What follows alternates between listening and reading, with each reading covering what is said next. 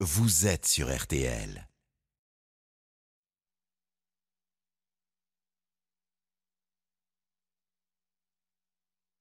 RTL Soir. Oui. Ah bien, c'est l'heure de mon métier, ma passion. Normalement, euh, sans petite jingle, je vous invite alors tout de suite à vous détendre. Soyons zen. On part à la rencontre d'une sophrologue. Euh, bonsoir Pierre Herbulot. Bonsoir Vincent, bonsoir à tous. Alors elle s'appelle Isabelle Berthet et vous êtes allé la voir à La les Roses en banlieue parisienne.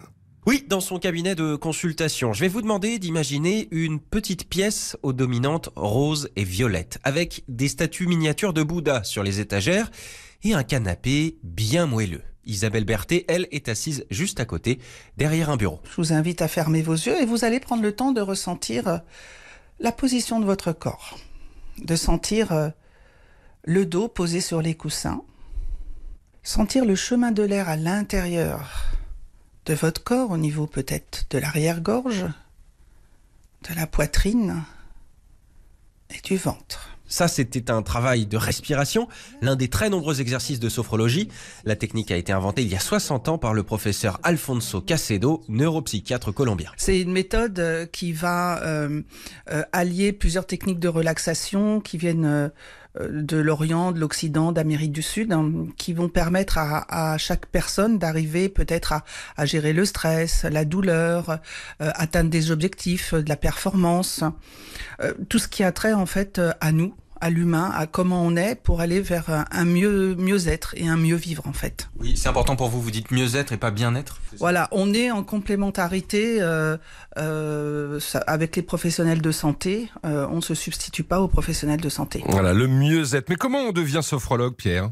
En fait, on dit souvent que c'est un métier de reconversion. Isabelle, par exemple, était DRH dans son ancienne vie. Elle allait voir un sophrologue pour des migraines à répétition et elle a eu envie d'en faire son métier. On en compterait à peu près 15 000 hein, comme elle aujourd'hui en France, mais difficile d'être précis.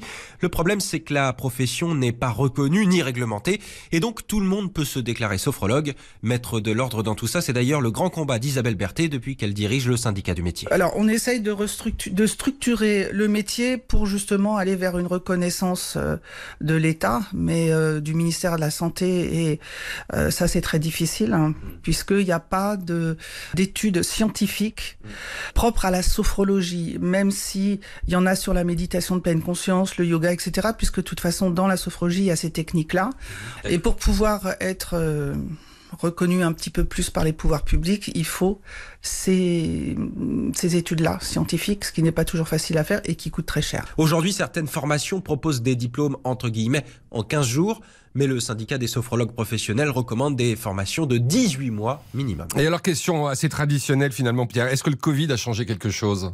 Oui, disons qu'il a suscité des vocations. Le syndicat reçoit énormément de demandes d'informations sur le métier depuis le premier confinement. Et puis la crise sanitaire a créé beaucoup de stress. Isabelle a dû retrousser ses manches. Il y a eu beaucoup de cassures dans les familles. Il y a eu beaucoup de gens se sont sentis seuls, même en étant en famille. Euh, donc montrer que euh, il y a beaucoup de positifs dans la vie, alors qu'en ce moment c'est plutôt compliqué pour tout le monde, bah, c'est plutôt valorisant.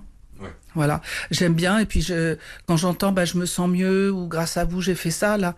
Puis même quand quelqu'un vous dit ah là là j'arrive à gérer ma douleur alors que la personne a un cancer, euh, euh qu'elle se sent mieux, plus gaie, plus elle rejoue avec ses petits enfants, euh, voilà tout ça c'est c'est agréable et dans dans ce monde un peu difficile en ce moment c'est toujours une source de joie. Ouais bah on va pas s'en priver par les temps qui courent. Merci Pierre, merci à Isabelle Berthet, sophrologue à la Île et Rose, passionnée de son métier, comme toutes celles et ceux que vous retrouvez dans ces chroniques chaque samedi.